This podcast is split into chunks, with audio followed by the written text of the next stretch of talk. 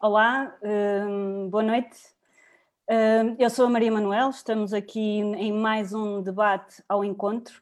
Uh, sou deputada do Bloco de Esquerda, eleita pelo Círculo do Porto, e esta é a quinta sessão.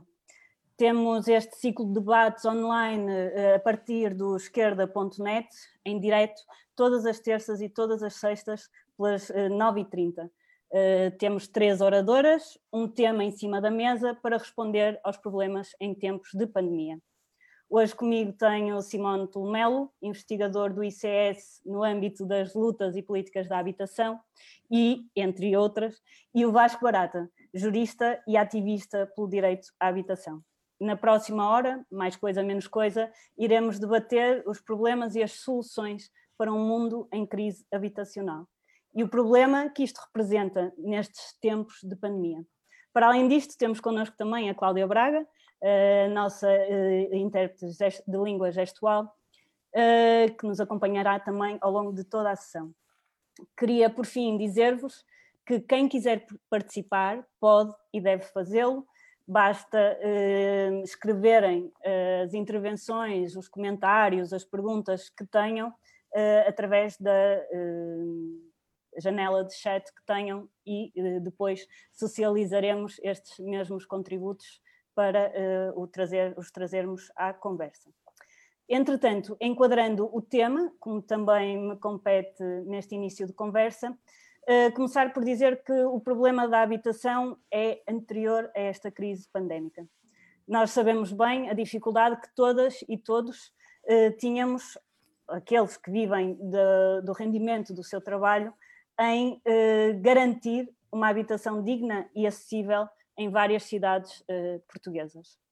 Este era um problema que já abrangia eh, estudantes, por exemplo, trabalhadores deslocados, professoras, enfermeiras, outros profissionais, para além daquelas pessoas que já se encontravam excluídas do acesso a uma casa como as pessoas em situação de sem-abrigo, pessoas de etnia cigana, racializadas, migrantes, eh, trabalhadores agrícolas ou ainda de plataformas, por exemplo, de entrega de comida, um, ou ainda da habitação pública sobrelotada e das listagens da habitação pública.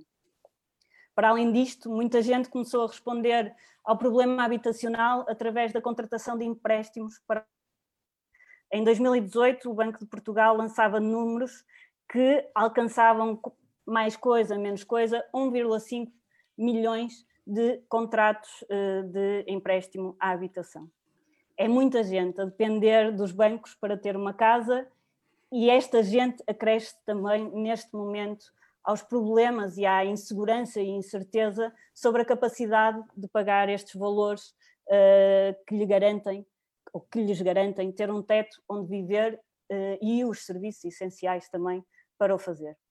Pensar esta crise leva-nos também a pensar numa resposta eh, a esta necessidade imediata e urgente para quem neste momento não tem casa ou estava na iminência, na iminência de ficar, ou ainda para quem vive em sobrelotação ou sobrevive na rua. Neste sentido, e na cidade de Lisboa, por exemplo, fizemos o possível e o impossível para que as pessoas, por exemplo, uma situação que se reconhece e conhece relativamente uh, a despejos nos bairros uh, e mais recentemente o do bairro de Bem Saúde, tivessem uma resposta por parte do município e temos vindo também a intervir nestes e outros municípios para que ninguém seja despejado e para, por uma suspensão das rendas dos regimes apoiados, quer no âmbito das câmaras, quer uh, no âmbito do próprio IRU, que nos parece que deve também dar o exemplo, no sentido de garantir que aqueles que são sempre mais afetados por qualquer crise têm uma folga na resposta uh, agora e também uh, no futuro que se avizinha. Foi também neste sentido que propusemos a requisição de edifícios devolutos não só os do Estado, como temos vindo a articular com o Ministério da Defesa em Lisboa, para resposta, mais uma vez, às pessoas em situação de sem-abrigo e no âmbito do ploro dos direitos sociais, mas também hotéis e alojamento local que se encontram neste momento vazios, ou ainda o edificado privado de voluto, quer da banca, quer dos fundos de investimento imobiliário, quer de grandes proprietários.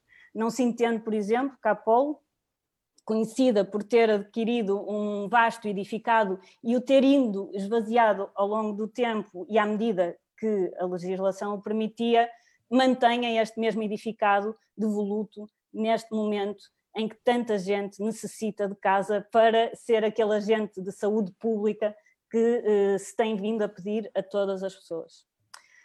Uh, ora, as respostas que têm vindo uh, a ser dadas neste momento, de uma forma geral, alteram este sufoco concreto e emergente deste momento, que advém, claro, dos cercos sanitários, de alguma quebra, alguma não, bastante, nos rendimentos do trabalho, e, mas não permitem trabalhar a segurança necessária, a segurança social da sociedade necessária no momento posterior a, a estas medidas que uh, temos uh, no momento.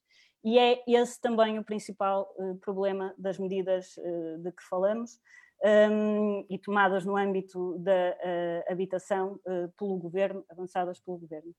Endividam uma parte da população, considerando que elas vão ter a capacidade de responder normalmente num curto espaço de tempo uh, que se avizinha uh, para breve.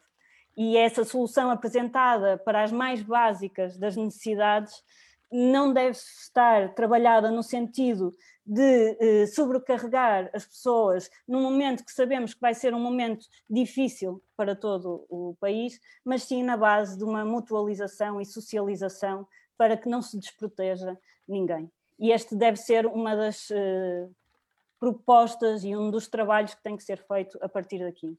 Por fim, e para uh, terminar, esta crise demonstra também como é que a habitação é não só uma base fundamental para estabilizar ou ter uh, uma estabilidade familiar e pessoal, mas também um instrumento essencial e uma ferramenta de saúde pública. Uma má habitação, ou a falta dela, está hum, frequentemente associado o agudizar de riscos a nível de saúde, a nível de contração de doenças e de uma maior vulnerabilidade. Uma melhor resposta e proteção de toda a comunidade poderia ter sido garantida logo à partida se existisse habitação pública que respondesse às necessidades referidas. Compete também, e deixando um pouco eh, este mote, um, iniciarmos um debate que é um debate daqui para a frente, de que eh, forma eh, respondemos às necessidades que aqui já, for, já referi, um, sem dependermos do mercado. E, tal como vemos agora no Serviço Nacional de Saúde, uh, o investimento público necessário, a organização pública necessária, a organização comunitária entre todos e todas, uh, acaba por ser aquilo que garante as necessidades básicas e a resposta universal e garantística para toda a gente. Um, com este enquadramento e com esta resposta, pergunta, pergunta-resposta, um, vou então agora passar ao Simone, uh, que uh, terá também cerca de 10 minutos iniciais. Uh, relembro, participem na caixa de comentários. Simone, passo-te a bola. Olá, Maria Manuel. Antes de mais, agradecer uh, o convite. Uh, acho este tipo de, de eventos, se podemos assim chamá-los, são, são, muito úteis, seja para continuar a ter espaços de, de, discussão, de conversa, de reflexão, também para nós, não é? psicologicamente, para ter uma, um momento quase de normalidade, não é? De, de confronto, de então, estou agradecido para, para a oportunidade de refletir com, com vocês sobre estas questões. Bom, fizeste um quadro excelente, acho eu.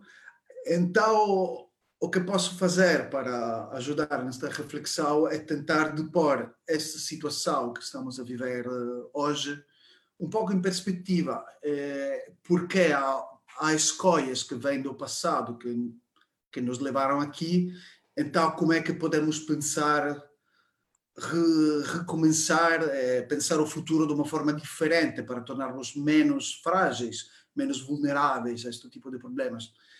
É, o, o, que estamos a ter agora está a começar, acaba de começar, uma crise que terá uma escala provavelmente muito grande, que vem a seguir a 10 anos de uma outra crise muito profunda, de crise econômica. Duas crises que tiveram, uma crise que teve impacto profundo sobre a habitação, esta, te, esta nova crise terá impacto sobre a habitação.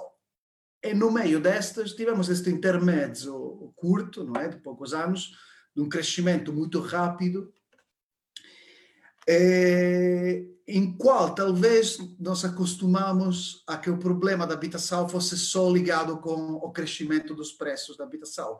E podemos ter esquecido, como tu mencionavas, que os problemas da habitação também existem e também se aprofundam em período de crise econômica, quando os preços baixarem, porque os preços da habitação vão baixar nos próximos meses, provavelmente nos próximos anos, mas isto não implica que vão melhorar as condições de acesso à habitação, porque mais rapidamente do que os preços da habitação vão baixar os salários, os rendimentos, vão aumentar a pobreza, etc. É o que aconteceu durante a crise econômica de 2008, 2009, 2010 até 2014, quando os preços da habitação baixaram, mas baixou mais a capacidade das famílias em, em pagar os problemas que temos hoje, não é? esta enorme dificuldade que esta crise, desta pandemia está, está a gerar, tem uma história longa. Claramente tem uma história que tem a ver com escolhas de longo prazo que fizemos, pelo menos desde a democratização de Portugal, não é? Basicamente com este fato que, diferentemente de outros setores do Estado Social, da saúde, da segurança social, é, da educação, onde construímos sistemas uh, universais, com problemas, tudo o que queremos, mas fundamentalmente universais, nunca fizemos isto com a habitação. Sempre deixamos a habitação muito mais ao mercado do que fizemos com outros direitos básicos.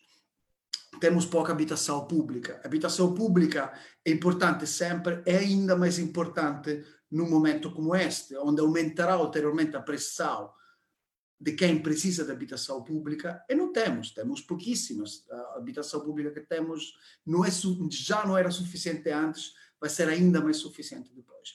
Mas é importante também mencionar que algumas escolhas mais recentes, deste período de crescimento que tivemos, que aprofundaram estes problemas de longo prazo. Claramente a questão do tipo de crescimento econômico que escolhemos. Um crescimento econômico rápido, mas muito assente em certos fluxos, o turismo, o capital estrangeiro, no imobiliário, que nos tornou muito dependente. Tão dependente que neste momento estamos num tipo de crise econômica que a primeira coisa que parou foram exatamente os fluxos dos quais nós éramos dependentes do ponto de vista do crescimento econômico. As previsões são sempre erradas, não é? Mas as previsões que temos sobre eh, a queda do PIB neste ano são brutais. Fala-se de 10%, provavelmente. Efetivamente, como muito do nosso PIB nos últimos anos teve a ver com coisas que não existem e que não existirão durante meses e provavelmente anos, antes de mais o turismo, mas mais em geral, muitos fluxos que neste momento estão parados, isto vai impactar a nossa economia mais do que economias mais assentes em consumos internos, em produção industrial, etc, etc, etc. O processo de expulsão do centro que tivemos nos últimos anos por causa do aumento dos preços, do que tudo que sabemos, torna os nossos territórios urbanos mais fragilizados neste momento temos territórios completamente vazios de pessoas, onde construir aquelas redes de solidariedade, de vizinhança que são cruciais neste momento, para as pessoas que não se podem deslocar a fazer as compras, etc., é ainda mais difícil do que em tecidos mais densamente habitados. E até a questão da gentrificação do, do comércio, como, como é chamada, é muito problemática em contexto dos centros históricos, onde para ir às compras não há lojas perto de casa, porque agora são lojas fechadas, porque eram lojas turísticas. Então, esses são só alguns exemplos de coisas que fizemos nos últimos anos que fizeram que agora o impacto sobre a habitação desta crise vai ser mais profundo de como poderia ter sido se tivéssemos escolhido outros caminhos, outras formas de, de crescimento econômico. Deste ponto de vista, é importante uh, mencionar, tu começaste a fazê-lo, que algumas coisas que foram feitas para responder a este problema, do governo nacional, também de algumas autarquias. Foram suspendidos todos os processos de despejo, o que é, é fundamental, como diz o título desta.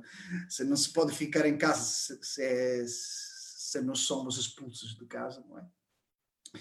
Houve a possibilidade de suspender, eh, seja o pagamento das prestações, de, seja as rendas, mas o fato é que uh, estamos a falar de medidas absolutamente insuficientes.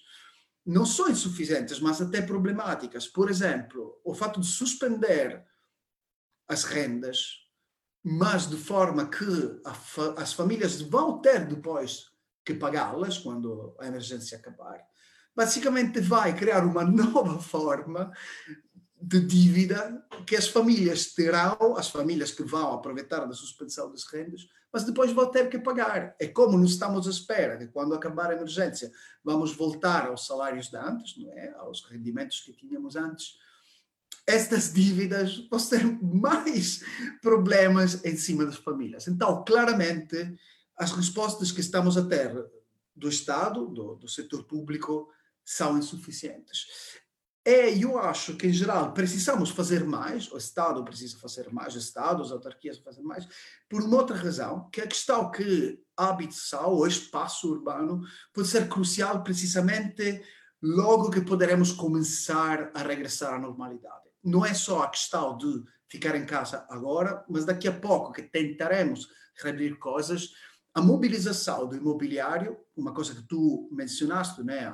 A possibilidade de requisitar vai ser fundamental. E não só para a gente que precisa ficar em isolamento, mas, por exemplo, um dos problemas que temos é que muita gente que trabalha no centro vive muito longe, como, como sabemos. Se algumas dessas pessoas que são fundamentais para uma retoma não é, do, do sistema urbano pudessem, temporariamente, pelo menos, viver nos contextos do centro urbano nessas dezenas de milhares de apartamentos vazios, alojamento local, hotel que temos, isto nos ajudava a reabrir as atividades, minimizando o risco de voltar a ter contágios. É, esta é uma questão que, que, a mim um pouco me faz é, maluco, no sentido que temos um decreto que institui o estado de emergência que diz que o governo pode fazer muitas coisas o decreto original, a única coisa que suspendeu foi direito à greve. É, ficou logo suspendido pelo decreto do Presidente da República. Depois as outras coisas foram decretadas pelo, pelo governo. Mas pronto, dá também a possibilidade da requisição. Até agora não tenho visto nenhuma requisição concretamente atuada. Eu acho que é fundamental. É fundamental em muitas áreas, neste momento, que o Estado tome controle de muitas partes da economia e ponha a economia, o espaço, os bens ao serviço da necessidade que temos de recomeçar com uma economia e uma atividade diferente, e também isto é muito importante no setor do imobiliário e da habitação. Acho que posso ficar por aqui para já. Obrigada, hum, Simone. E, entretanto, eh, passo também a palavra ao Vasco para fazer esta sua primeira intervenção. Olá, boa noite a todos e a todas. Eh, um abraço para o Simone, cumprimentos aqui para a Maria e para a Cláudia. Eh, já nos vimos noutros, noutros debates também recentemente, isso é bom. E debater a habitação é debater um problema estruturante da vida das pessoas, como já a Maria e o Simone deixaram bastante claro. Eu permito-me que comece por uh, apresentar um pouco a Reis do Chão, uh, uma associação nova recentemente uh, criada e que muitas das vezes é apresentada como um grupo de advogados e de juristas. Não somos só advogados e juristas, apesar de termos bastantes que fazem parte da, da, desta associação. E criámos esta associação por dois motivos essenciais ou principais. Desde logo porque sentíamos que havia uma grande falha das pessoas uh, no acesso à informação dos direitos que já existiam, alguns que elas já tinham e eram, uh, não, não, não, eram exercidos porque por falta de conhecimento ou por pressão, uh, de, seja do, do, do senhorio ou de, do grande proprietário ou do empreendimento para o qual elas estavam a pagar renda, e porque havia também uma narrativa imposta que nós sentíamos necessidade de disputar. Era uma narrativa que ficou muito clara na parte na discussão que houve sobre o alojamento local, em que o direito à propriedade e a propriedade era um direito absoluto e que não impunha nenhum tipo de condicionalismo, nenhum tipo de responsabilidade social.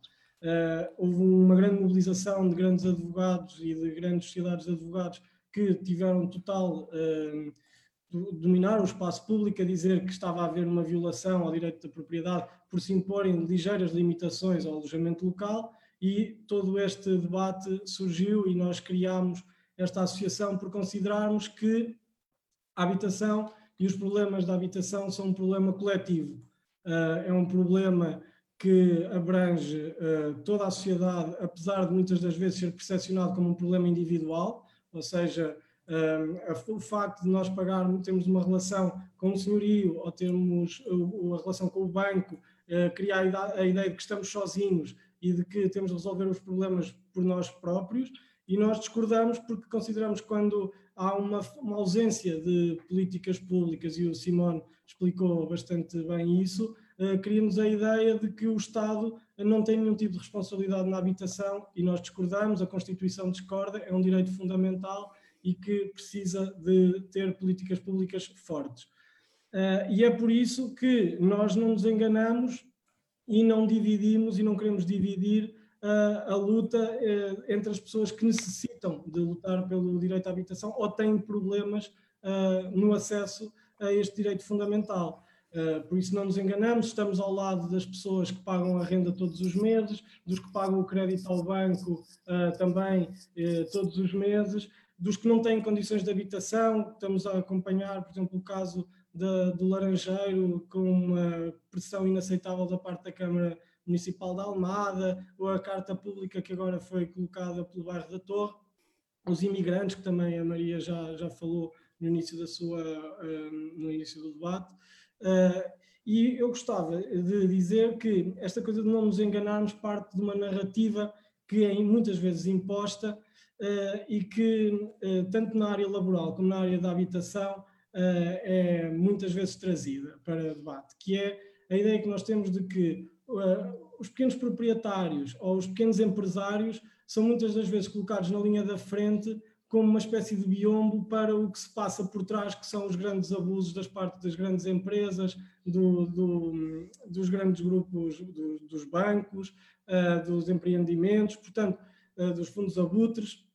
Portanto, nós não, não temos, nós estamos do lado e não nos enganamos de que lado é que estamos. E é preciso exatamente combater as políticas públicas erradas, como uh, os vistos gold, como um, uh, é preciso limitar o alojamento local, a monocultura do turismo na economia, enfim, foi coisas que o Simone já uh, melhor que eu explicou. Um, relativamente às respostas que o governo tem dado na, nesta crise que nós estamos a passar, um, nós também partilhamos inteiramente que têm sido medidas bastante insuficientes. Uh, é óbvio que existe uh, duas que nós podemos obviamente dizer que são positivas, uh, a questão da suspensão dos despejos, mas quer dizer, isso seria inevitável, portanto, damos isso como o mínimo dos mínimos, e agora, recentemente, a proibição da suspensão dos serviços essenciais, como a água, a luz, o gás, já deveria ter sido há mais tempo, naturalmente, foi esta semana, mas é positivo, não, não dizemos que não. O problema é, não, é, é, o restante pacote de medidas que basicamente tenta atirar para depois desta crise um problema que pode explodir com formas muito mais graves e uma crise muito maior na vida das pessoas. Uh, falamos da suspensão das rendas. Não existe nenhuma suspensão das rendas, nem existe nenhuma suspensão dos créditos hipotecários. O que existe é um adiamento de, destes valores. E, portanto, uh, as pessoas uh, neste momento têm uh, de pagar, podem optar por não pagar as suas rendas, mas o que ficar agora em dívida vai ser cobrado depois. em, 12, em prestações de 12 meses, ou seja, durante um ano. Ou isso, ou contraem uma dívida com o IRU que lhes permite ter um empréstimo sem juros, também para pagar uma percentagem da renda, isso aí depois podemos explicar melhor na fase de, de, de debate. Ou seja, nós temos dois caminhos, sendo que me, uh, os dois caminhos vão dar à mesma solução, que é mais endividamento para as pessoas mais vulneráveis. E isto uh, vai ser feito com uma, um panorama económico muito mais uh, difícil, provavelmente, ou quase certo, muito mais difícil do que aquele que nós tínhamos antes da crise. Um, e, portanto, a ideia que nos dá é que a legislação que saiu não foi legislação para o país real que nós temos. Por exemplo, se nós uh, considerarmos o caso de, de, Lisboa, em que as famílias, em média, têm um endividamento, têm um, uma taxa de esforço na renda 58% do seu rendimento, mais, por exemplo, do que cidades com problemas habitacionais também graves, como uh, Berlim ou, ou, Barcelona, num estudo que saiu recente. 58% do que as pessoas ganham é gasto com a renda da casa. Ora, o governo considerar que no fim deste, desta, desta crise as pessoas vão continuar a sustentar esta taxa de esforço de 58% mais uma prestação mensal, é não saber que as pessoas vivem com o dinheiro que têm até ao final do mês e que qualquer despesa extra vai criar uma vai, vai criar de certeza um aumento dos incumprimentos com a renda, um aumento uh, dessas dívidas, naturalmente, e vai haver, uh, provavelmente, esperemos que não, era bom sinal, mas duvido muito, uh, uma, uma, uma, corrida aos despejos que nessa altura já não estarão, já não estarão, já não estarão proibidos. Isto é não perceber que a nossa realidade são salários baixos e custa-nos muito que o governo perceba, uh, tenha reagido a esta crise querendo manter tudo na mesma, na parte da habitação. Uh, os créditos hipotecários também foram adiados, ou seja, e ao que parece, até cobrando juros sobre juros ou algo parecido, portanto ainda parecia que estavam a ganhar mais dinheiro do que antigamente. O que é, o que é problemático é que manter tudo na mesma é, é continuar a alimentar, não chamar à responsabilidade também a tal responsabilidade social que os bancos, de que tanto se fala, e querer garantir que os bancos não perdem o mínimo de dinheiro é, e querer garantir que as rendas também se mantêm totalmente inalteradas é algo que nós discordamos é, e, e nos custa podem dizer que não, não é essa a intenção, que não se quer manter, que não é possível haver uma resposta tão imediata, etc. Ora, mas eu chamo a atenção que neste pacote de medidas que o governo apresentou, há uma que é absolutamente perversa, na nossa opinião, e é uma chantagem que fazem com uh, as pessoas. Esta possibilidade de adiamento das rendas e de continuar e depois pagar em 12 meses está prevista na lei. Acontece que também está previsto que no fim desta crise, se eventualmente, e tudo indica que sim, haja um abaixamento do preço das rendas, se uma pessoa que tenha uh, optado por adiar o pagamento das rendas, uh, posteriormente veja que o mercado baixou ou, e procura uma alternativa de um arrendamento um bocadinho mais barato, é algo que seria perfeitamente natural, se essa pessoa optar por isso, este acordo dos 12 meses acabou e a pessoa é obrigada a pagar tudo imediatamente ao banco, ao banco, ao senhorio. E isto é algo que é uma chantagem e que não se justifica, do nosso ponto de vista, de nenhuma forma, a não ser o querer manter exatamente as rendas da mesma maneira. Um, a exposição da Resto do Chão tem sido bastante diferente. Nós temos algumas propostas que temos feito para esta crise. Uh, desde logo, no dia 21 de março, nós exigimos, uh, num comunicado, que houvesse essa requisição civil uh, dos hotéis, dos empreendimentos turísticos, dos alojamentos locais que tivessem vagos uh, e, portanto, uh, foi um apelo que foi feito. Depois outros coletivos também se juntaram a esse apelo, inclusivamente, como a Maria chegou a dizer, foi, foram debatidos na Assembleia, foi rejeitado, ao que parece, e, portanto, uh, nós lamentamos isso. Achamos que é impossível, como diz o título deste debate e outras campanhas, como é que uma pessoa faz quarentena se não tem casa, como é que uma pessoa faz contenção social, de contactos sociais, quando vive uh, no mercado habitacional paralelo, como nós sabemos que existe em Lisboa, e em casas sobrelotadas. Portanto, esta, esta, esta decisão era absoluta, já foi feita noutros países e era algo essencial e é pena que não tenha sido aprovado. Uh, consideramos também que tem de haver uma suspensão das rendas uh, para quem teve perda de, de rendimentos.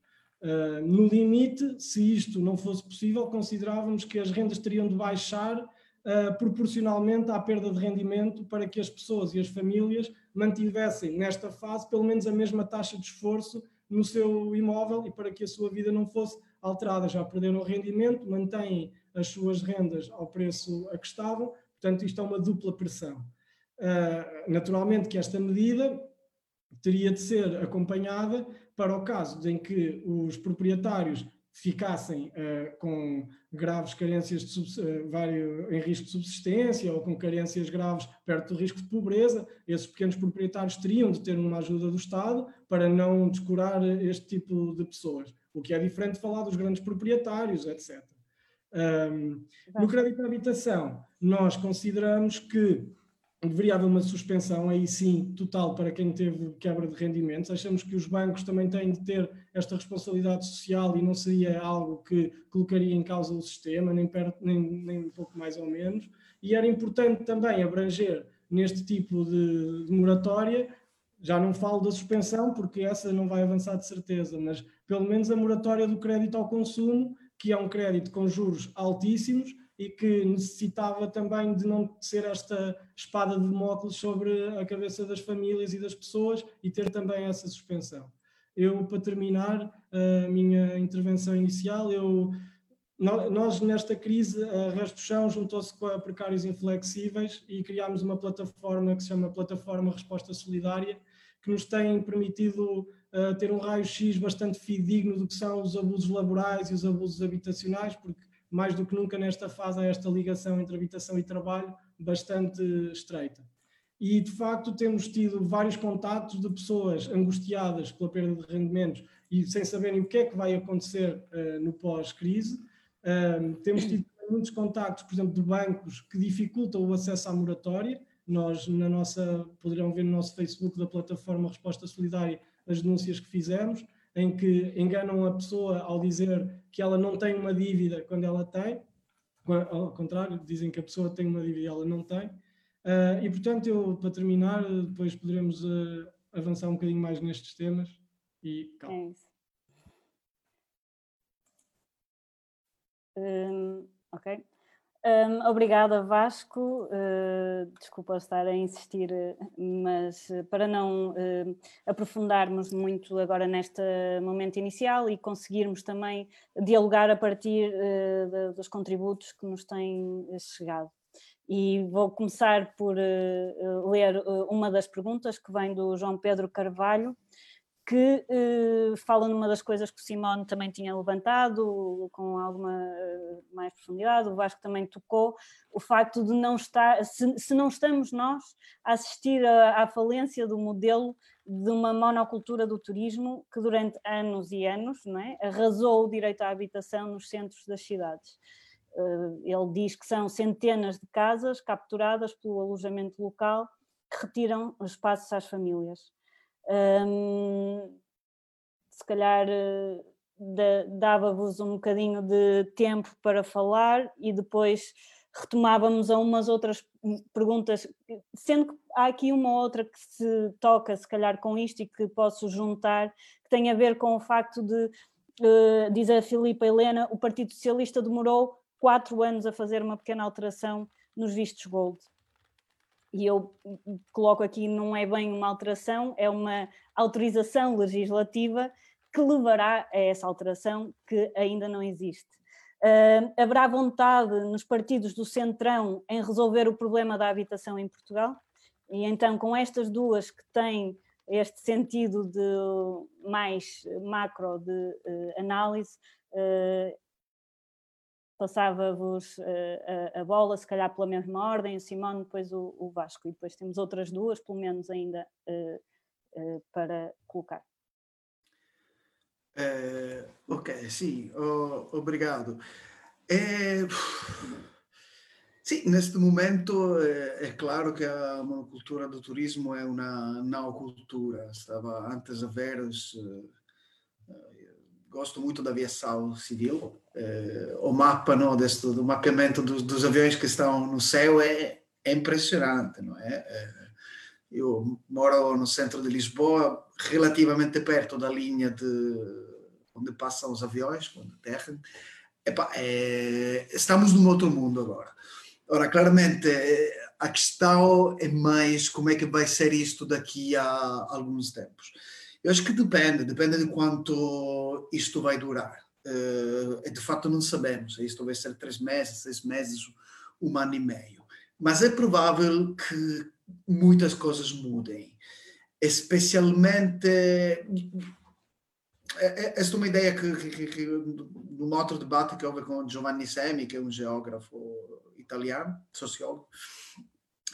É, a sua ideia, que eu tendo a concordar, é que haverá mais competição. É, as grandes cidades turísticas é, continuarão, retomarão. Veneza, Florença, provavelmente vão ter uma queda, mas depois vão, vão recuperar. O problema vai ser mais nas outras cidades mais semi-periféricas na, na escala global do turismo, que podem vir a perder muito. Onde ficará Lisboa nisto é só, só com a bola de, de cristal. Claro, temos uma oportunidade deste ponto de vista, e não sou daqueles que acham que a crise é uma oportunidade, mas de facto, eh, mais do que uma crise, isto é uma, uma suspensão temporária do modelo de, de econômico que tivemos até ontem, então dá a possibilidade de pensar em coisas diferentes. Claro, eh, vai a segunda pergunta, é preciso ter vontade política para mudar. E sim, não estou à espera de muito do, do, do Partido Socialista, ainda menos do, do PSD, destes todos. Eh, e eu sou daqueles que acha que os primeiros dois anos da geringonça foram muito bons, porque houve muito conflito parlamentar, eh, todas as coisas tiveram que ser debatidas no Parlamento ali, o Bloco e o PSP conseguiram avançar muitas coisas. Depois, com os anos, ficou mais difícil, porque acho que passou um pouco aquela percepção que o governo pudesse cair. Hoje, ontem, está o, o governo socialista um pouco se tranquilizou, os próprios partidos de esquerda tiveram menos pujança, porque a ideia era, pronto, se deixamos agora cair o governo, eles ganham com maioria absoluta, então se tornou menos. Então, como é que voltamos a ter uma um nível de conflito suficiente para pressionar isto. O Parlamento nos ajuda só até certo ponto, neste momento, e acho que ali é preciso ter mais movimentos sociais, mais lutas do baixo que pressionem. As poucas reformas que foram obtidas em 2017, 2018, que são poucas, são limitadas, etc., mas houve algumas coisas, nos vistos gold, o mínimo de regulação do alojamento local, as poucas políticas de habitação, vêm das lutas, vem das lutas, das pressões dos movimentos, dos partidos de esquerda, etc. Claro, é difícil fazer política, fazer movimentos sociais quando estamos obrigados a ficar em casa. Então, ali é uma questão gigante que nem, obviamente, posso entrar, mas precisamos realmente ser criativos e pensar como é que podemos ter uma pressão política que é mais importante do que já foi nos últimos anos. Ok. Vasco. Queres dar uma chega também a, a esta questão do, do, modelo turístico e da monocultura turística eh, aqui em sim, Portugal? Sim, na verdade, nós, a parte económica e a parte do que virá aí será, será, um, será difícil adivinhar e nós não, também não temos muita noção. O que nós temos ideia é que por exemplo, em Lisboa, o Presidente da Câmara, o Fernando Medina, dizia que não sabe o que é que é turismo a mais, há uns meses atrás. Portanto, uh, o que nós sabemos é que Lisboa, o Porto, uh, eu sou natural de Coimbra e também acompanho lá essa, todas as cidades uh, viraram as suas políticas para receber turistas. Portanto, a gentrificação já não é um problema que surgia só em Lisboa ou só no Porto, já existe em várias cidades que, que, do, do país. Isto leva-nos a dizer que o que nós precisamos, o que nós temos a certeza, é que nós temos de ter políticas públicas e políticas municipais, que são públicas naturalmente, que não fechando a porta naturalmente ao turismo e ao direito que as pessoas têm de visitar e, que, e a todo o cosmopolitismo que nós queremos uh, abraçar, temos de ter noção dos efeitos que isso tem. Uh, e uma coisa, eu aqui há pouco, a pergunta também havia uma pergunta dos vistos gold, não é? Ou seja, Sim, eu acho que vê-se a, a, vulnerabilidade uh, de, uma, de uma economia, não é? Uh, centrada e com muitas políticas públicas direcionadas para uh, focalizar não é? essa, essa economia associada ao turismo e ao imobiliário.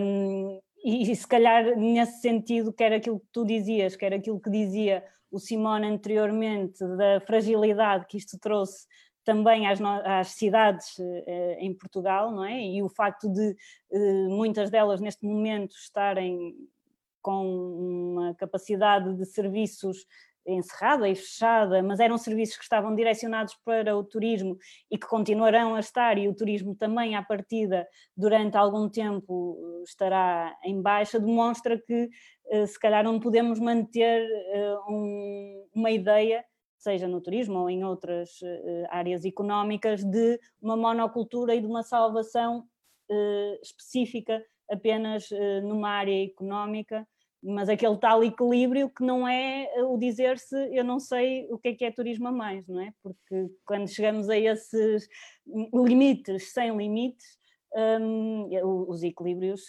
perdem-se. Acho que poderia ser se calhar um bocadinho esta a ideia que, que, que estariam a, a tentar uh, transmitir.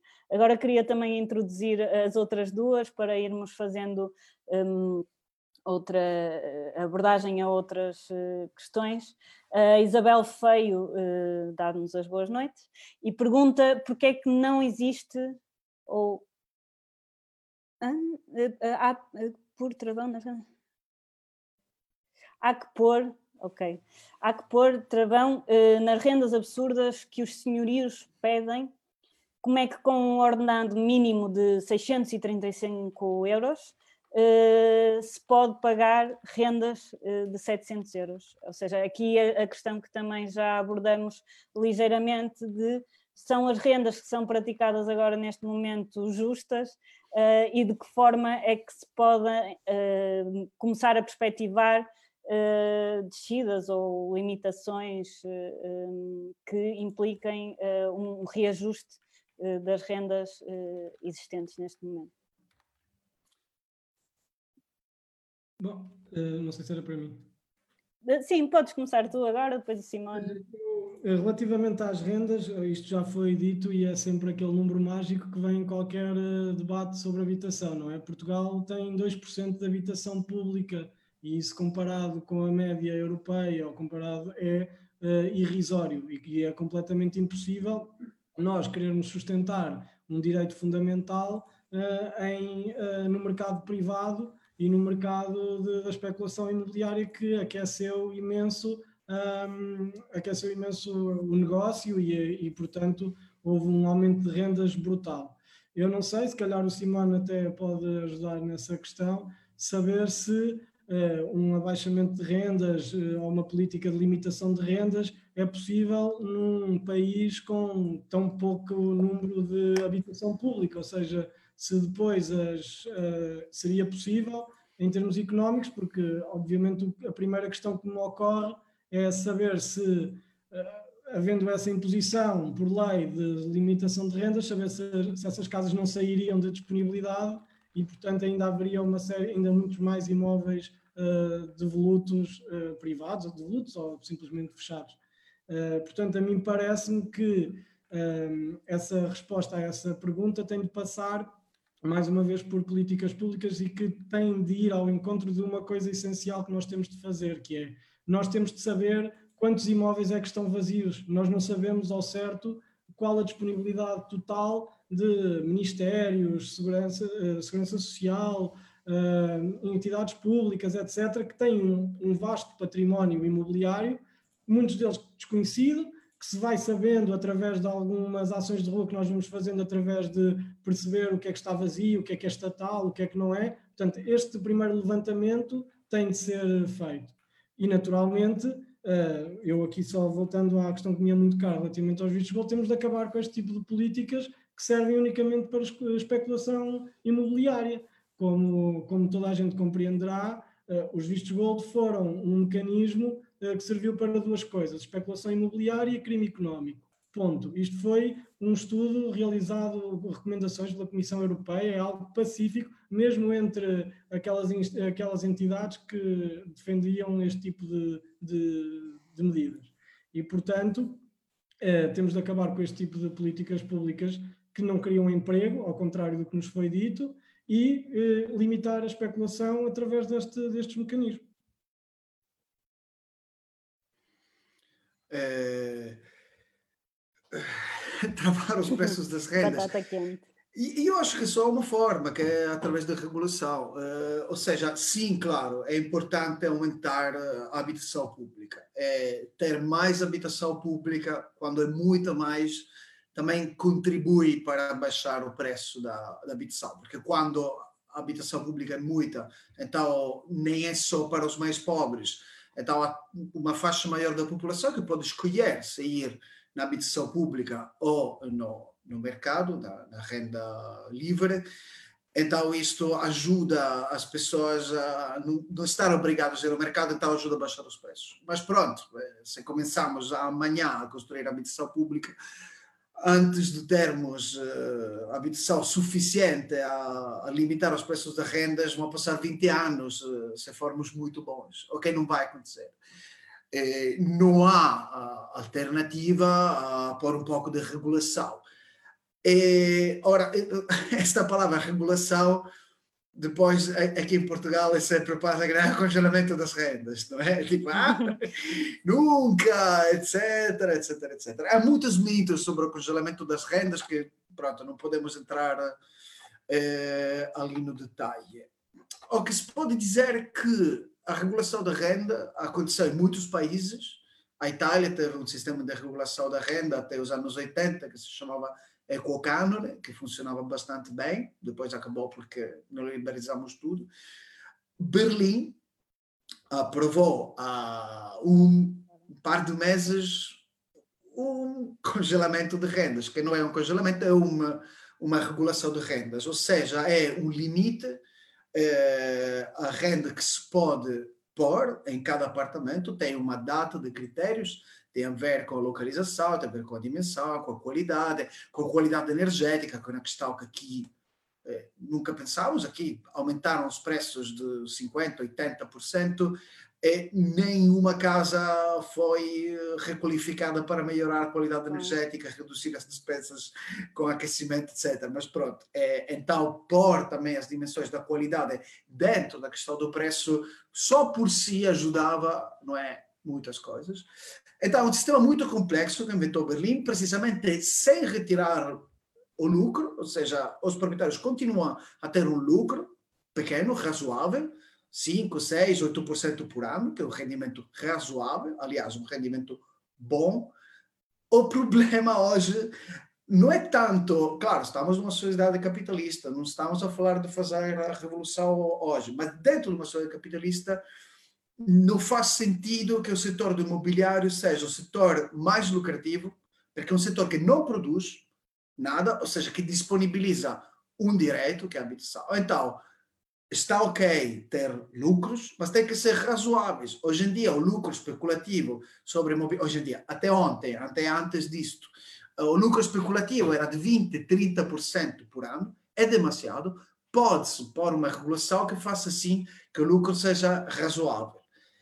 E depois, uma vez feito isto, podemos também sustentar com investimento público as pessoas que nem conseguem pagar isso. Porque o problema é o suporte ao arrendamento, num mercado completamente desregulado, é só financiamento público do mercado. Depois de termos regulação, então ali sim podemos dar um suporte ao pagamento. Mas sim, eu acho que hoje, sem um mínimo de regulação, não vamos a nenhum lado. Muito bem.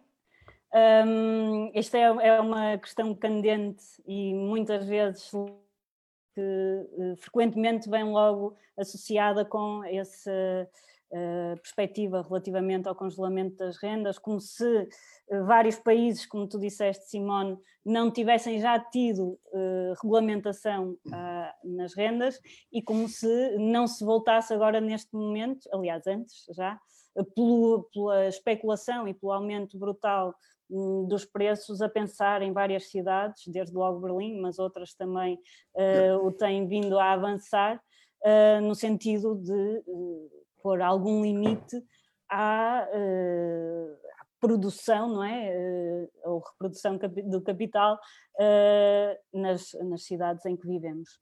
Há aqui uma outra pergunta que eu acho bastante interessante, que vai um bocadinho em, em contraciclo com aquilo que, não é em contraciclo, mas uh, está um bocadinho fora da, das coisas que temos abordado, que o Miguel Martins coloca, que é, devido a esta situação de pandemia, uh, será que poderemos ver no futuro uma deslocação das pessoas para outras zonas, ou seja, nós até aqui estávamos a falar das hum. cidades e de como é que as pessoas neste momento têm dificuldade em viver nas cidades e o que é que isso implica por exemplo, nas redes de solidariedade neste momento, e ele pergunta se, nomeadamente para o interior, havendo assim menos pessoas à procura de casa nestes locais onde estamos a, a, a, a falar. Um, e pronto, e para além disso, sim, eh, diz ele entre aspas, haver um limite máximo para as rendas. Mas pronto, uh, devolvia-vos esta ideia que ele levanta de será que com esta pandemia e com o efeito que tem tido uh, nas cidades, não haverá mais pessoas a ter essa vontade de voltar, nomeadamente para o interior? Ou ingressar para o interior? Eu? Sim, pode ser, Simone. Isso seria realmente uma, uma revolução, no, no sentido que o processo de urbanização, não é? Da, da concentração urbana foi crucial a todo o modelo capitalista dos últimos 30, 40 anos, pelo menos.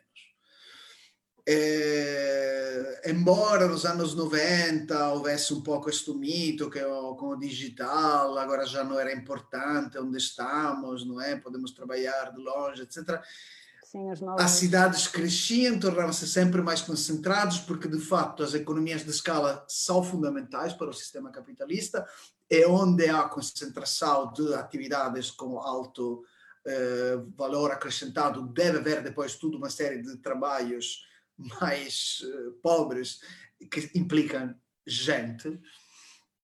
Então, eu não sei, não tenho resposta. Não sei se esta crise pandémica terá uma capacidade de reestruturar o modelo socioeconómico que temos de uma forma tão brutal de modificar isto de uma forma, ou seja, para todos. Uma coisa que talvez é mais provável é que isso aconteça para as classes mais privilegiadas, para certas classes. Ali faz-me pensar né, em certas coisas que trabalha o meu colega, o, o Pedro Neto, que é antropólogo, trabalha na África, sobre este processo de deurbanização pelas classes ricas, que já não querem viver nas cidades, que consideram perigosas, que consideram caóticas, poluídas, etc, etc. Então, hasta começar a construir estes condomínios fechados, gated communities gigantes, mesmo no meio da natureza, etc. Não podemos excluir que haja, do ponto de vista de quem pode, de quem pode realmente se desligar das redes eh, mais cruciais que são nas cidades, eh, eh, uma tendência dessas. Sinceramente, duvido que isto acontecerá pela maioria da população. Realmente isto ia ser uma mudança muito drástica, mas pronto, estamos no início de algo que vai mudar muitas coisas, é, pode ser, mas...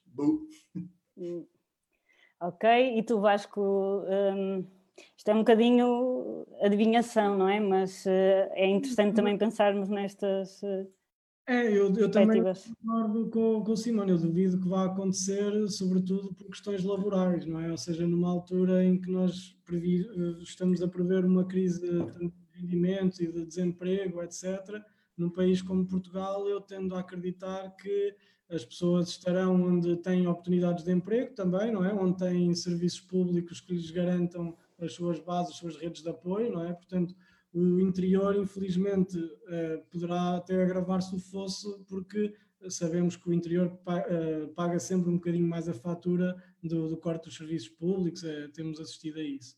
Mas essa questão é interessante porque me remete para uma coisa que, uma dúvida que nós na plataforma Resposta Solidária temos recebido bastante e na Resto Chão também, que é, nós temos muitas pessoas, sobretudo estudantes, que nesta fase em que estamos, veem o, seu, o final do seu ano a chegar ao fim sem hipótese de terem aulas, não é? Porque não vão estar, as aulas não vão acontecer e uh, querem regressar à sua casa natal, onde provavelmente podem estar em casa dos pais uh, e não têm de estar, quer os pais, quer eles, alguns trabalhadores, a sustentar, a ter de pagar a renda da casa onde, onde estão. vivem. E infelizmente uh, poderia ter sido dado um mecanismo também expedito para este tipo de problemas, para as pessoas não estarem obrigadas a, a pagar a renda e a verdade é que não estão protegidas nesse sentido, ou seja, uh, podem usar o adiamento, mas a verdade é que uh, esse adiamento vai chegar tarde, porque o que eles queriam era poder acabar com o contrato de arrendamento por uma alteração superveniente das circunstâncias. Esta figura está prevista no Código Civil, mas não é um mecanismo legal que o Estado dá às pessoas, naturalmente terá, está sempre sujeita à litigância, litigância. partes ou à aceitação, portanto... Ok, um, sim. Um, uh, um, estamos neste momento a, a ver uh, também esse problema que se levanta com o desinvestimento que existiu no interior e mesmo que houvesse a vontade por parte das pessoas em fazer esse, esse, esse eh, ciclo inverso, não é? Um, aquilo que aconteceu nos anos eh, da Troika, por exemplo, em Portugal, eh, com o fecho de, de, várias, de vários serviços e com a instalação também de portagens, muitas vezes, a dificuldade dos transportes para quem tem de trabalhar, de facto, não serão os maiores aliciantes para ver esse, esse ciclo inverso relativamente às cidades e as pessoas deixarem as cidades e passarem a estar uh, num, num, ponto uh, menos central.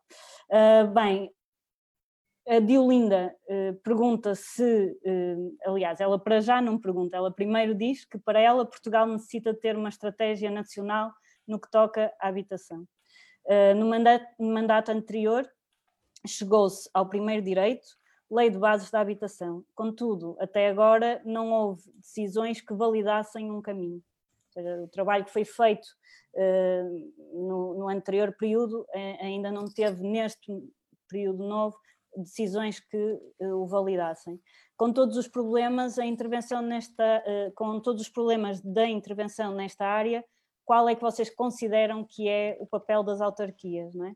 Lembrando que o primeiro direito atribui bastante papel às autarquias e foi um desenho que foi feito uh, pelo próprio governo, uh, o anterior governo, no sentido de uh, todas as, as, identificações serem feitas pelas próprias autarquias e também ser esse mecanismo que acaba por atrasar e tem atrasado a própria resposta do primeiro direito, ainda não existem tantas estratégias locais de habitação como gostaríamos para responder às necessidades, as necessidades avolumam-se e são ainda maiores que aquelas que deram lugar ao primeiro direito, uh, enfim, o que é que vocês acham que é o papel das autarquias e o papel uh, do Estado Central neste responder das necessidades uh, habitacionais?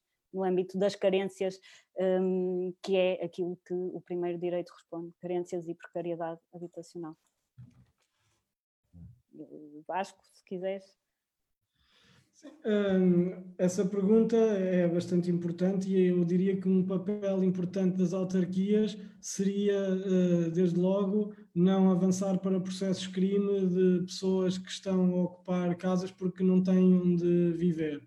Eh, e, portanto, nós temos assistido a esse bullying que existe constante, eh, por exemplo, da Câmara da Almada, um caso que eu já referi há pouco, em que as pessoas que estavam a dormir eh, na rua ou em carros, etc., ocuparam casas que estavam vazias e completamente degradadas da parte da, da, do município, que estavam vazias há anos e anos, fizeram obras, pequenos arranjos, etc., para as tornar minimamente habitáveis e agora estão a braços com uma uh, queixa-crime que mais não é do que uma tentativa de que elas abandonem a casa, porque eu também quero ver, quero ver isto é, custa-me também que, uma, que, que os tribunais vão penalizar pessoas que por terem uma, tentarem arranjar uma solução para a sua vida quando a Câmara também não lhes respondia.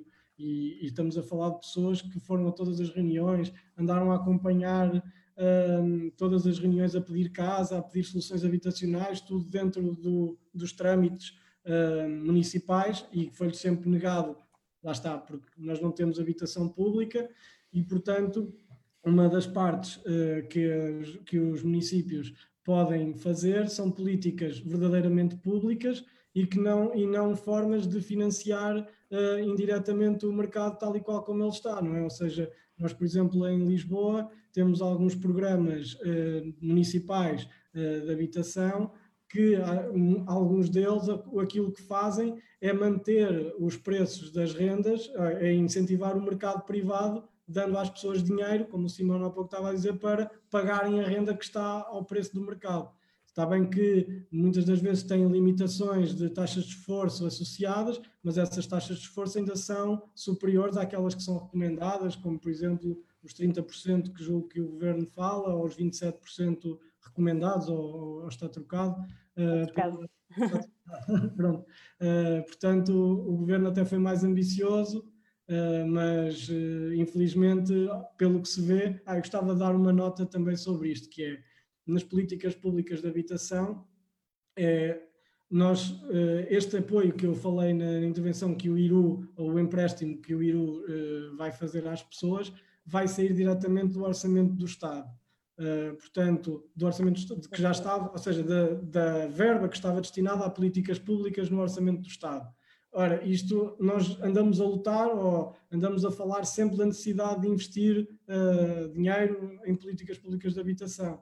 Nesta crise, esse, uh, o que estava previsto no Orçamento do Estado já vai ser comido por este empréstimo ao IRU, uh, que o IRU vai fazer. Portanto, mais uma vez, não vamos ter à partida nenhum tipo de investimento a sério na habitação.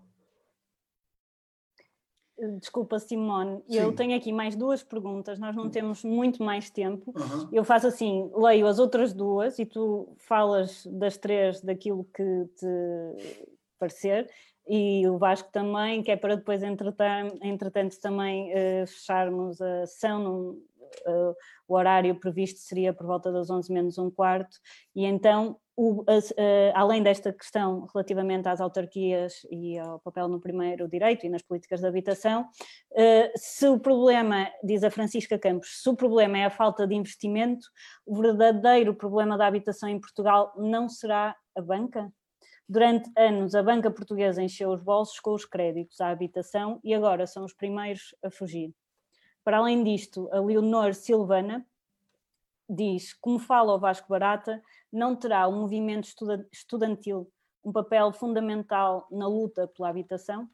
E pronto, Simone tenta misturar isto tudo. Vamos tentar. É, sim, eu acho que é uma questão, que é, é uma, a grande, uma das grandes questões da, da política de habitação em Portugal além da questão do financiamento, que é a questão principal, não é? Sempre houve pouco dinheiro público. A outra questão é exatamente esta relação de governação entre o Estado e as autarquias, que nunca foi clara, sempre houve conflitos de atribuições, há ideias diferentes. É, um projeto que fizemos sobre o Programa Especial de Relojamento foi muito claro que no Estado pensa-se a habitação como construção, não é? como obras públicas, eh, nas autarquias pensa-se a habitação como política urbana, não é? Como política social. São ideias diferentes que dificilmente dialogam. É, tendencialmente sempre houve a ideia que o problema fosse das autarquias, de vez em quando o Estado dava ali algum dinheiro, ajudava a fazer as coisas. Então, o papel da autarquia é muito grande, é gigante. Basicamente, quem faz as políticas são as autarquias pouquíssima intervenção do Iru, mas de concreto o Iru faz pouco. O Iru é sobretudo um, hum. um, um banco público, não é? Então, ali temos uma grandíssima variedade que depende das autarquias, das tradições políticas, das tradições, das capacidades técnicas, etc. E temos autarquias que fazem coisas horríveis, não vamos fazer nomes aqui, que despejam sem dar soluções, que racismo estrutural, etc, etc. Há autarquias que fazem coisas fantásticas. A questão é que uh, são 20, 30 anos que estamos a dar sempre mais competências às autarquias, porque houve um pouco de descentralização de poderes, mas nunca houve descentralização do dinheiro. Então, as autarquias têm muitas coisas a fazer, mas sempre que precisarem verbas, têm que ir pedir ao Estado. Nesta dinâmica que, que, é muito problemática. Então, sim, a questão que antes alguém dizia, que a necessidade de ter uma estratégia nacional, eu acho de ter estratégias metropolitanas, porque nas áreas metropolitanas não é possível pensar a questão da habitação na escala limitada das autarquias. Uma cidade como Lisboa tem 500 mil habitantes e cada dia tem um milhão de pessoas entrarem de fora, então as dinâmicas do transportes, das, dos serviços a dar, etc., etc., devem ser ligadas com a política de habitação. E, obviamente, precisamos muito, muito mais investimento público, a coisa que dizia no início. O crescimento que tivemos na época democrática do financiamento dos outros uh, componentes, das outras componentes do Estado Social, foi, de qualquer forma, constante, na habitação nunca foi. O melhor, na habitação investimos pouco, e o que investimos passou tudo, como justamente dizia a segunda pergunta, pelo banco. É um dado que é entre 87 dos milhões, 75% mais ou menos do investimento do Estado com habitação foi para suportar a compra da habitação de propriedade, eh, as bonificações de juros, que é dinheiro que, do ponto de vista político, parece ajudar a classe média, mas de facto o que isto fez foi ajudar a que aumentassem os preços da habitação. E tu tinhas ali a, os bancos a, a, a, ter os cordões da bolsa dos dois lados. Os bancos financiavam as famílias para comprar casas, e ganhavam dali, e financiavam as empresas que se endividaram imenso para construir mais. Eh, antes do, do arrebentar da crise de 2006, três quartos da dívida das famílias era com habitação, três quartos da dívida da empresa era com imobiliário e construção. Então, sim, é evidente que é preciso desfinanciarizar tudo isto, retrazer toda esta riqueza do setor financeiro para a economia real e para o investimento público na habitação. É, para fechar com a terceira pergunta, sim, a questão é de capacidade política, ter pressão. Eu sou italiano, e na Itália o movimento estudantil eh, sempre foi muito robusto, muito forte, seja na escola, seja nas universidades. Uma das coisas, eu eh, trabalho na universidade, uma das coisas que me faz falta é ter estudantes politizados, há muito poucos, e eu acho que a praxe é uma das desgraças maiores deste país, precisamente porque consegue despolitizar as universidades, que são lugares fundamentais de debate político e conflito social. Então, sim, bem venha, não me toca a mim, sou demasiado velho para, para poder dizer aos estudantes que têm, o que têm que fazer, mas sim, bem venha movimento estudantil capaz de repolitizar eh, todos os temas, incluído o tema da habitação. Boa. Um, Vasco, também uh, sobre, dizer, se quiser voltar à, à, primeira também, mas estas duas questões uh, que nos foram deixadas entretanto e, e sobre as quais uh, ainda não tinhas conhecimento, força.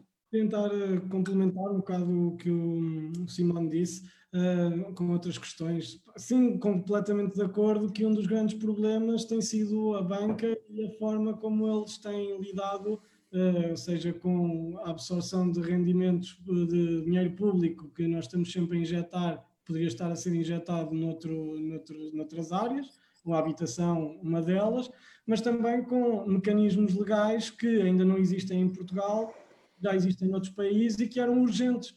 Eu falo, por exemplo, da, da ação em cumprimento, que é algo que não existe em Portugal e que na lei de bases de habitação ficou... Está previsto. Sim, de forma... Mais ou menos mas que deveria estar, há espaço para regulamentar, não é? uh, e que era importante, porque não sei se as pessoas têm noção do que é que se trata, mas e é algo que poderá fazer toda a diferença no futuro, no futuro breve, é que as pessoas em Portugal podem ficar em cumprimento com o crédito hipotecário, entregam a casa para fazer um, para, para a dívida, pagar a dívida. pagar a dívida, mas depois ainda ficam a pagar o que resta e, portanto, a, a, os bancos têm de ser responsabilizados também pelo crédito que dão às pessoas para a compra daquela casa e isso não acontece, portanto, um, essa é uma medida que poderia fazer alguma diferença. E quanto ao movimento estudantil, eh, quer dizer, nós em Portugal eu julgo que nós temos cerca de 100 mil estudantes deslocados do, da cidade onde nascem e temos cerca de 25 mil camas para fazer face a estas, a estas necessidades.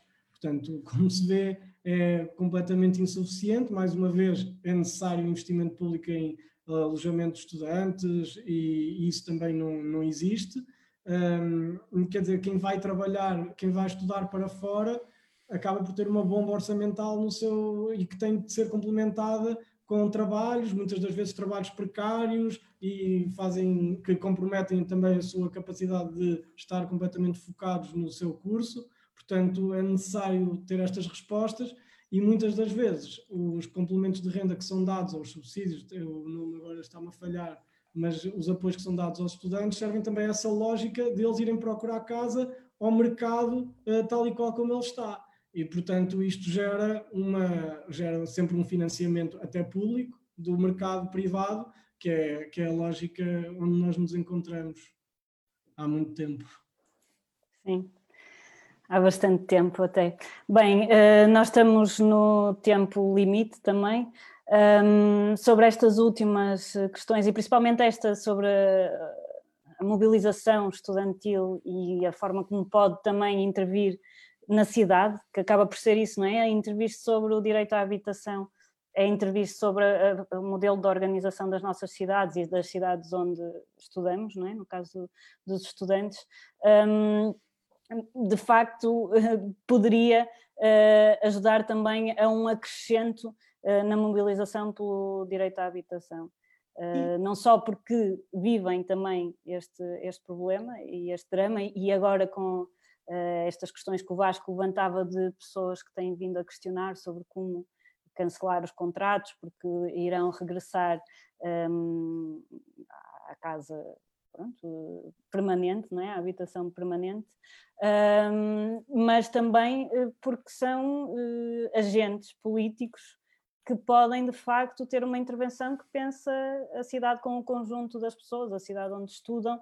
É também uma cidade que vivem e que não, não se quer uh, guetizada, apesar de haver um modelo que coloca a função estudantil, não é, um bocadinho apartada em algumas cidades da, da, da, vida social da, da, cidade, o que é facto é que uh, pode ser diferente e não, não há uma razão para, para não ser. Só essa divisão que foi sendo feita ao longo do tempo a nível urbanístico é que vai reforçando, digamos assim, essa ideia de, de uma função apartada que não é uh, obrigatoriamente uh, aquela que devemos seguir, para além das questões que o Simão levantava, da praxe e da forma como se canaliza muita dessa uh, vontade estudantil de intervir e que se sente agora, não é? e que muitas vezes, de facto, para outros espaços eh, de intervenção que acabam por retirar esta capacidade política de ação. Uh, pronto, relativamente à banca, eu acho que vocês disseram a maior parte das questões. Uh, a, a, intervenção pública e política tem sido nesse sentido, ou seja, de políticas públicas de uh, trabalhar, e mesmo estas soluções que estão agora em cima da mesa, de trabalhar o endividamento como forma de manter, de ser esse endividamento que mantém uh, o direito à habitação em Portugal, ou a falta dele, não é? neste caso, uh, tal como, por exemplo, nos Estados Unidos isso se faz eh, com, com a saúde e também com todos os outros direitos, mas há aqui esse, um bocadinho esse populismo como forma de uh, intervenção ou não uh, intervenção na garantia de um direito que acaba por ser uma intervenção que não o garante, não é? Uh, se calhar fui um bocadinho confusa nesta última parte, mas queria uh, agradecer-vos, agradecer ao Simone, ao Vasco e à Cláudia, que esteve aqui uh, todo o momento, e acho que não fomos muito rápidos, foi não? Foi tudo bem? uma boa noite, é o, é, é o fim da, da quinta sessão, falamos sobre a habitação, se existirem mais perguntas, iremos responder a elas eh, no próprio eh, chat. Na terça-feira aqui haverá um outro ao encontro com outro tema e, outros, e outras pessoas a falarem com vocês. Até à próxima. O portal esquerda.net aloja outros podcasts que te podem interessar. Revista da Atualidade Política no podcast Última Chamada leituras longas no podcast Alta Voz, notícias canábicas no podcast 4 e 20 e música portuguesa no podcast Os Cantos da Casa. Encontra todo este som em esquerda.net barra rádio e subscreve os nossos podcasts na tua aplicação favorita.